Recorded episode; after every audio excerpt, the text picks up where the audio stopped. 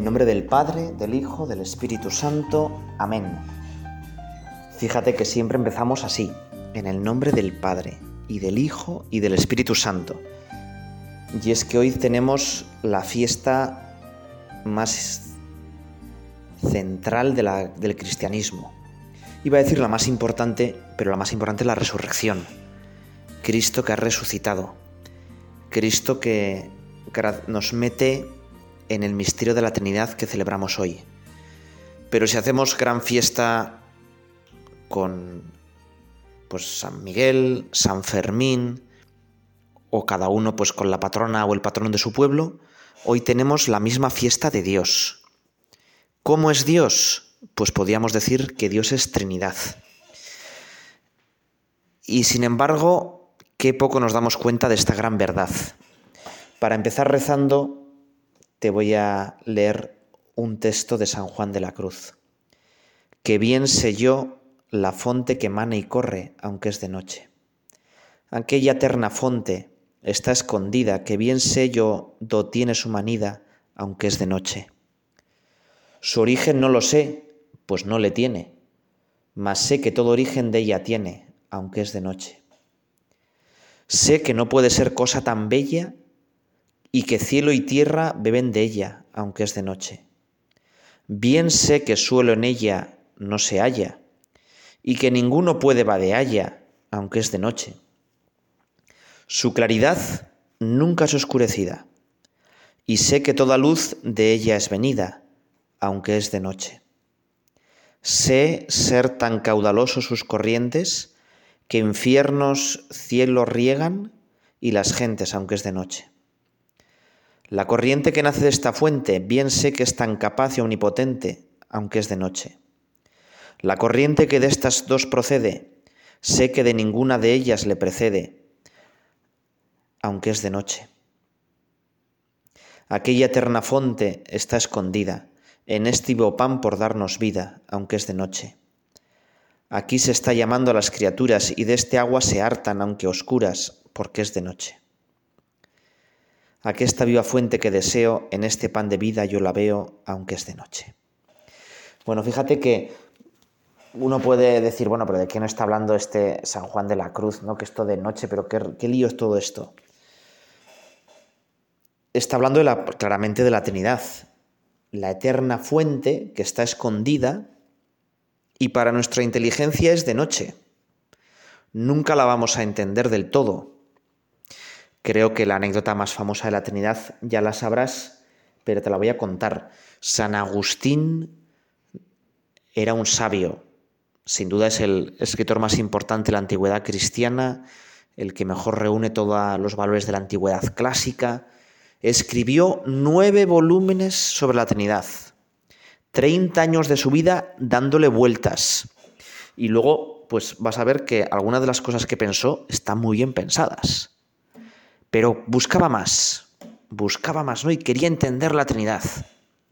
Y dicen que un día estaba paseando por las playas de Túnez, que era su ciudad, allá en Cartago, y vio un niño que estaba haciendo un agujero en la playa. Y con un cubo metía agua del mar en el agujero. Y claro, en cuanto metía el agua, el agua por la arena se perdía. Pero aquel niño no cejaba en su empeño, y venga a meter agua, y venga a meter agua. Hasta que San Agustín se para delante de él y le dice, ¿pero qué estás haciendo? Y le dice el niño, todo ufano, voy a meter aquí todo el mar. Y San Agustín, con una sonrisa condescendiente, le dice, hombre, pero todo el mar no cabe en ese agujero tan pequeño. Y dice que el niño le dijo, ni Dios en tu cabeza bueno, por eso es de noche. Por eso dice que ninguno puede vadealla, que solo en ella no se halla, en esta fuente. Y sin embargo, esa eterna corriente se nos ha hecho accesible. Y nos dice que somos imagen y semejanza suya. Y la Trinidad importa. Decía Kant que, bueno, que daba igual que la Trinidad hubiera tres personas que diez. ¿eh? que era un misterio y uno pues lo creía y ya está, y que no había que darle vueltas. Y sin embargo, hoy queremos, Señor, darle vueltas contigo a la Trinidad, porque no es igual creer en un Dios que en otro. Fíjate que, claro, Trinidad. En nosotros, ¿cómo vemos la Trinidad? Claro, si somos imagen y semejanza de Dios, en algo nos tenemos que parecer a Dios. ¿En qué nos parecemos a Dios? Bueno, precisamente nos parecemos a Dios y vemos la Trinidad en nuestras familias. El amor de dos personas hace que nazca una tercera. Y cuanto más se aman esas dos personas y más le aman a la tercera, más ellas mismas son. No se pierden, no se difuminan una en la otra, sino que el padre es padre siempre y la madre es madre y el niño es niño. Y se realzan cuanto más se aman. El amor hace que sea todavía más diferentes. Bueno, pues algo así es la Trinidad. Yo le suelo decir a mis alumnos, son casi todo, bueno, pues chicas universitarias de magisterio, les suelo decir, bueno, alguna de vosotras tendrá novio, ¿no? Imaginaos que una de vosotras tiene un novio en Zaragoza. Y su novio, tu novio está pensando en ti, ¿verdad? Y tal, dicen, ay, sí, sí, qué bonito, claro, yo creo que sí. Bueno, igual no, está pensando en mí y tal. Bueno, entonces tu novio tiene como una imagen tuya dentro de ti, de él, ¿no? Y tú, pues de vez en cuando, aunque estás súper atenta en clase, ¿verdad? De vez en cuando piensas en tu novio. Entonces ya se ponen un poco rojas. Ay, pues así, no, pues no mucho, pero bueno, así. Bueno, y, y tú tienes una imagen de tu novio dentro de ti. Sois dos personas, pero que estéis una dentro de la otra, ¿verdad? Y fíjate que esto, aunque puede parecer un poco subido de tono, en realidad, la unión sexual es algo así. Dos personas que quieren estar una dentro de la otra. Biológicamente se puede muy poco, pero el cariño, el afecto de verdad, intenta hacer eso. El amor que quiere ser eterno, que quiere ser infinito, quiere unir a las personas sin hacer que se pierdan. Bueno, pues algo así es Dios. Claro, vemos ya que el concepto más grande que nos puede hablar de Dios es el concepto de persona. Este es algo clave en nuestra civilización. No se puede entender qué es Occidente sin entender qué es ser persona. Y de cómo entendamos la persona va a cambiar nuestra forma de ver a Dios, al mundo, a la propia sociedad, nuestra propia forma de entendernos. Voy a intentar explicártelo. bueno, yo no soy muy bueno, ¿eh? pero igual te meto aquí una chapa, pero también pues para que recemos un poco, ¿verdad? Porque persona, todo esto lo pensaron sobre todo aplicando para aplicarlo a Dios. Fíjate que cuando yo te preguntara qué es ser persona, me podrías decir, bueno, pues persona es autoposesión, capacidad de decidir por mí mismo, libertad, autonomía. Y sí, eso es ser persona. Las culturas orientales no tienen esta concepción de persona. Ellas es todo la masa. Y por eso son tan buenos haciendo coreografías y tal. ¿no? La persona no cuenta, lo que importa es la comunidad, el conjunto. ¿Verdad? Al otro extremo de Oriente está el Occidente que vamos a llamar capitalista o individualista o egoísta. La persona es, pues eso, autonomía suprema. Yo hago lo que me da la gana. Libertad omnímoda. ¿eh? Con un ejemplo sería como una bola de acero. Las mónadas de Leibniz, no te acuerdas de estas cosas, ¿verdad? Es decir, es un yo absoluto y solo soy yo y los demás no cuentan. Claro, a esto le falta le falta algo. Es verdad que la persona es libertad, es autonomía, es capacidad de decidir, pero ninguna persona viene sola al mundo, decide empezar a existir. Y lo más grande de una persona no es lo que ella decide, sino las relaciones que teje. Por eso para el pensamiento cristiano, la persona es sobre todo nudo de relación. No es sin más comunidad, es único y repetible, pero es un nudo de relación. Es mezclar Oriente y Occidente. Y por eso fíjate que esto lo cambia todo, lo cambia todo. Porque para Oriente la libertad, por ejemplo, pues no tiene ningún sentido. La historia es una rueda sin sentido, es todo un fatalismo, ¿no? Para nosotros la libertad es decidir, ausencia de coacción. Solo yo estoy más libre. Cuando estoy en mi casa haciendo lo que me dé la gana, soy más libre. Y sin embargo se olvidan de que eso no es así del todo. Que yo solo, sin nadie, no puedo hacer, por ejemplo, San Fermines o una buena juerga. Solo, pues sí, pero puedo hacer cosas, pero mi ámbito de decisión es muy pequeño. Con los demás puedo hacer cosas muchísimo más grandes, puedo emprender proyectos muchísimo más mejores. Los demás me capacitan para ser libre, para ser más libre. Y, no te quiero aburrir, pero fíjate que esto también se aplica al amor. Al amor, claro. Para Oriente el amor es peligroso, es autoafirmación del yo. El cuerpo es malo. Para Occidente dicen que ellos son el amor, la libertad y tal, pero claro, es un amor individual y egoísta. El sexo es solo mera gimnasia, recepción de placer. En cambio, para nosotros, el amor es donación. El matrimonio es el reflejo de la misma Trinidad. El propio ser, su dinámica es darse, donarse, crear otros seres. Por eso la procreación es el mayor regalo, es la culminación del ser. El mismo Dios es difusivo de sí. Por eso, fíjate, concepto de Dios. ¿Cómo es, el, cómo es Dios para los orientales? Para los hindús, para los budistas, para toda esta gente. Pues es un panteísmo.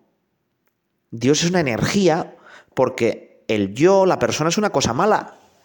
Hay que liberarse de ella. Entonces Dios no va a ser un, yo, una persona. Entonces Dios es una energía que está en todas las cosas, que vete a saber, y por eso los hindús tienen tres millones de dioses, ¿no? Porque todo es Dios y nada es Dios. ¿Cómo es Dios para el occidente capitalista, la sociedad por donde vivimos? Claro, Dios es el super yo, es un competidor. Dios es la instancia que más me quita libertad. Como entiendo mi yo, mi persona, como cerrada en mí misma, como entiendo la libertad como ausencia de coacción, Dios siempre me va a quitar libertad. Por eso, el reflejo lógico de ese concepto de persona y de libertad es el ateísmo. Dios, para que yo sea libre, no tiene que existir. Claro, para nosotros Dios es Trinidad, es relación de personas. Es tres personas que se aman tanto que se están siempre dando. Dios es como un eterno río de fuego de amor que se va transmitiendo a las demás criaturas. Todos los seres provienen de esa eterna fuente, de ese eterno río de amor que es Dios. Dicen que hay tres palabras que Dios no puede decir. Yo mandar y tener. Y esas tres palabras son, en el fondo, las que fundan nuestra sociedad capitalista, ¿no? Todo es tener. ¿eh? Y parece que todo es material y que la mayor aspiración de la persona es cuanto más cosas tengas, más feliz. Vaya engaño, ¿verdad? Vaya engaño. Pero por encima de las cosas materiales Nuestra sociedad busca el mandar, el poder, el aparentar. Aquí estoy yo, quedar por encima de los demás. Mi pobre y pequeño yo tiene que, dar, que quedar por encima de los demás yo. Y que los demás yo no me influyan, sino influir yo en ellos. Es entender la persona como competencia en vez de como colaboración. La forma de relacionarme con los demás es chocando con ellos. Yo subo cuando ellos bajan. No entienden que, igual que en la química, los átomos, cuando se integran unos con otros y comparten cosas, forman unas moléculas fantásticas que tienen unas propiedades increíbles. El pobre átomo del occidente capitalista, de nuestra sociedad, se queda totalmente solo y aislado y condenado a podrirse. Bueno, nos, Dios nunca dice yo, ni mandar ni tener. Dios no es un yo, es un siempre un nosotros. Y fíjate que esto tiene un montón de implicaciones. ¿eh? ¿Cuántas veces tú y yo pues, estamos todo el rato girando sobre nosotros mismos como una peonza. ¿eh? Me han dicho, yo quiero hacer algo, esto, yo tengo estas metas, y a veces incluso las cosas más buenas que hacemos se tiñen de este egoísmo. Es que fíjate qué bien hecho esto, qué gran favor yo he hecho, es que me han dicho, es que me han reconocido. Dios es lo contrario siempre pensar en nosotros. Dios no sabe decir mandar, poder, siempre sirve y por eso limpia los pies y por eso se abaja, se arrodilla. Qué suerte tenemos de seguir a un Cristo arrodillado, un Cristo anonadado que se deja morir en la cruz, que se encierra en el pan, como decía San Juan de la Cruz, en este pan yo veo a Cristo, ¿verdad? Y frente al tener, frente al materialismo, Jesús nos recuerda que lo importante es dar, darse, romper nuestras barreras. Lo más importante de nuestra vida no es material, no se puede poseer. Y precisamente los valores que no son materiales, al compartirlos, crecen muchísimo más. Fíjate que tres cosas tan importantes podríamos hacer en este día de la Trinidad, ¿verdad? Dios que no sabe decir yo, ni mandar, ni tener. ¿Cuántas veces yo me quedo en esto? Por eso honrar a la Trinidad, hombre, pues nuestros antepasados lo han honrado poniendo ermitas de la Trinidad en los montes más altos de toda nuestra geografía, ¿verdad? Y en la clave de las catedrales, la clave es esa piedra grande, que es trapezoidal, que solo se puede quitar por arriba, que con su peso sostiene todo el arco, ¿no? Antes no había cemento y tenían que ir encajando las piedras de manera que el arco se sostenía con una gran piedra que solo se podía meter por arriba y esa piedra la llamaban clave. En la clave de la catedral, de las catedrales, por ejemplo en Santiago de Compostela, o en otras iglesias famosas, por ejemplo la del Castillo de Javier, grababan cómo entendían ellos la Trinidad. Un triángulo, a veces con un ojo, a veces en medio ponía Dios en ese triángulo y en cada uno de los vértices del triángulo ponían Padre, Hijo y Espíritu Santo. Bueno, pues sí, podemos tener muy presente la Trinidad, podemos intentar representarla, pero la forma más perfecta de honrar a la Trinidad es intentando ser como ellos. Nosotros, servir, dar. Fíjate que en Oriente el modelo de sociedad que hay es pues la uniformidad. Todos exactamente iguales. Todos a la vez. Por eso las coreografías, no sé si te gusta el K-pop o cosas de estas, ¿no? son tan geniales, ¿no? Pero, bueno, es una sociedad al contrario de nuestro occidente capitalista. Nuestra sociedad capitalista es cada vez más individualista, cada uno va más a su bola. No quiere depender de los demás. El concepto clave es la independencia. Pero independencia entendida como que los demás me estorban.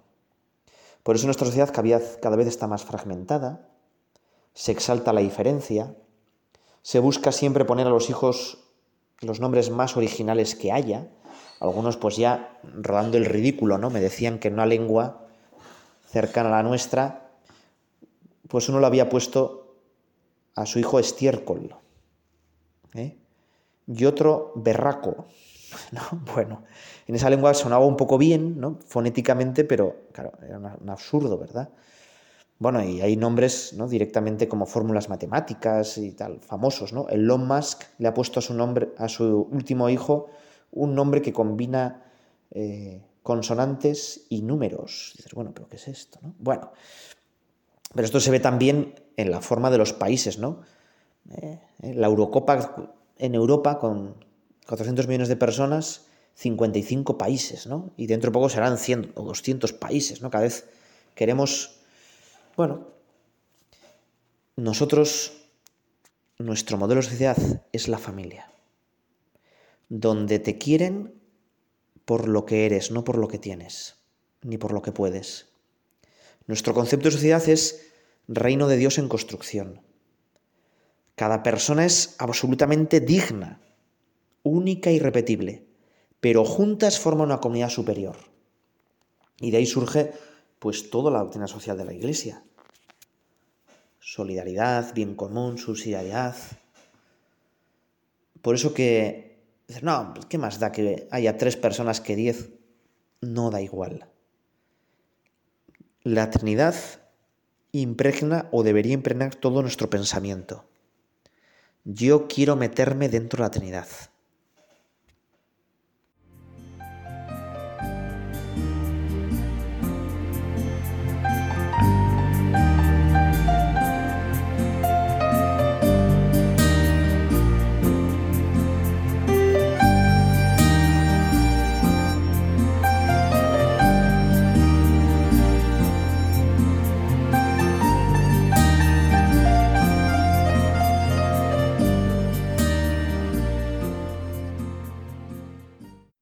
Queremos seguir rezando con la Trinidad. Y San Agustín decía que, claro, la Trinidad se tenía que parecer a nosotros. ¿Nosotros en qué nos parecemos a Dios? Pues nos parecemos a Dios no en el cuerpo, obviamente. Nos parecemos a Dios en nuestra inteligencia y en nuestra voluntad, en lo que queremos y en lo que pensamos. Y entonces San Agustín ponía el siguiente ejemplo. Ya sabemos que con la Trinidad todo se nos queda corto, pero nos puede venir bien pensar y darle vueltas para acercarnos y meternos más en la Trinidad. San Agustín decía, bueno, ¿tú te conoces a ti mismo? Sí, y de ti mismo tienes una imagen en tu cabeza. Bueno, pues Dios también se conoce a sí mismo y de él mismo tiene una imagen que es infinita. La imagen de Dios, el conocimiento de Dios es tan grande que es una persona, la segunda. Por eso a Jesucristo se le llama la inteligencia, el logos, la palabra, el verbo. ¿Eh? Dice San Juan de la Cruz, la corriente que nace de esta fuente, bien sé que es tan capaz y omnipotente. Y si tú te conoces a ti mismo, tú también te amas a ti mismo. Dios conoce todas las cosas en sí mismo, eso es Jesucristo. Y Dios ama todas las cosas, en sí mismo también. Es el Espíritu Santo, que viene de ese amor entre el Padre y el Hijo. Por eso el Espíritu Santo es el que nos invita al amor, el que nos empuja al amor. Entonces, ser cristiano es, sobre todo, ser conocido por el Hijo, ser amado por el Espíritu Santo meternos en esa corriente de amor que es Dios mismo. Otro símbolo, creo que te lo he explicado alguna vez, era el de bailar. En los bailes griegos se empieza poquito a poquito, despacio, pero luego se va acelerando y entonces los bailarines que iban cogidos del hombro, pues eh, no se les distinguía a veces ni los brazos ni las piernas, ¿no? Era como una corriente humana en la que pues uno no sabía de quién era ese brazo y esa pierna, ¿verdad? Bueno, pues de ahí se cogió un nombre, perijóresis, bailar alrededor, para explicar que Dios es como una corriente infinita de amor ¿eh? y que nos invita a meternos en ese baile. Fíjate que si pensamos en la vida eterna, la vida eterna en el fondo es que yo me meta en la mismísima Trinidad. Y que la misma Trinidad, que es felicidad infinita, me quiere hacer a mí feliz. Y claro, yo puedo rechazarlo, yo puedo decir, no, es que yo solo estoy mejor, yo no quiero saber nada de ti. Eso es el infierno, ¿no? Perder esa oportunidad, perder pues ese, es esa juerga infinita que es Dios. Fíjate que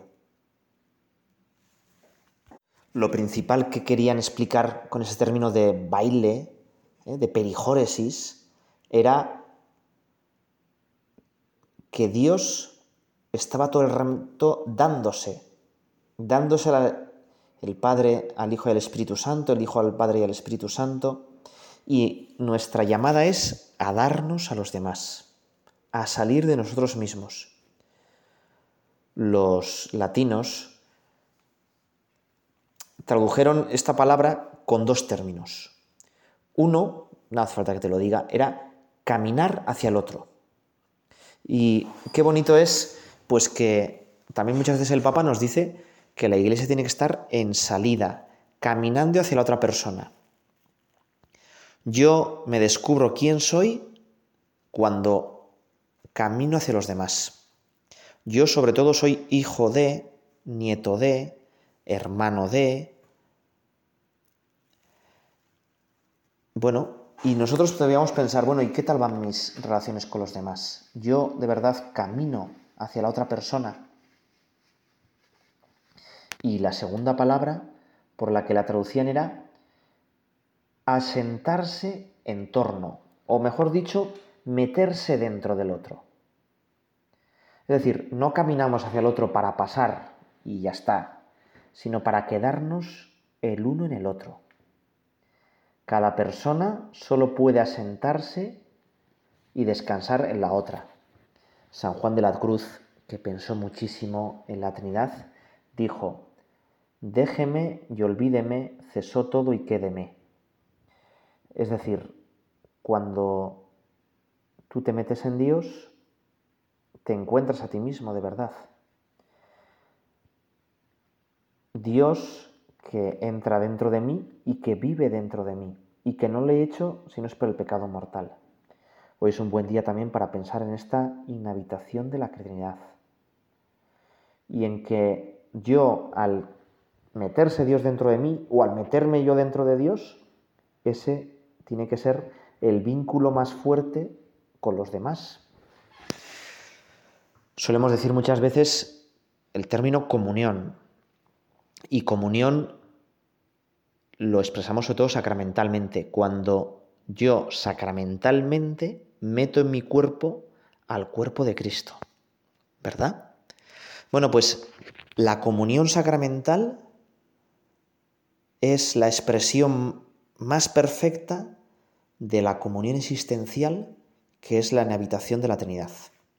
O dicho otro modo, yo comulgo todos los días para que en el día a día note cada vez más que la Trinidad está dentro de mí y que yo estoy metido en la Trinidad. Y eso no me va a llevar a que tenga durante el día los ojos en blanco o esto todo el día pues de rodillas en iglesias, ¿no? Siendo unos santurrones y no, no, no, no, no. Eso me va a llevar a que yo me una más a los demás, a que yo me vuelque más a los demás, a que quiera más a mi familia, a que quiera más a mis padres o a mis hijos o a los que convivo. Me va a llevar a volcarme hacia los demás, a descubrir que yo estoy unido a los demás gracias a la Trinidad. Por tanto, bueno, pues tratar la Trinidad, pues es muy importante meternos en Dios, tener más amistad con Dios personal, para así poder tratar mejor a los demás, para así ir haciendo imágenes de la Trinidad. Voy a acabar con otro texto de San Juan de la dice sobre la Trinidad. ¿Qué decir? No se sabía, porque el amor era infinito, el amor que las unía, porque un solo amor tres tienen, que su esencia se decía, que el amor, cuanto más uno, tanto más amor hacía. Y recurrimos a la Virgen María, hija de Dios Padre, Madre de Dios Hijo, esposa del Espíritu Santo, templo, sagrario, icono de la Trinidad. Dios te salve María, llena eres de gracia, el Señor es contigo, bendita tú eres entre todas las mujeres y bendito es el fruto de tu vientre Jesús. Santa María, Madre de Dios, ruega por nosotros pecadores, ahora y en la hora de nuestra muerte.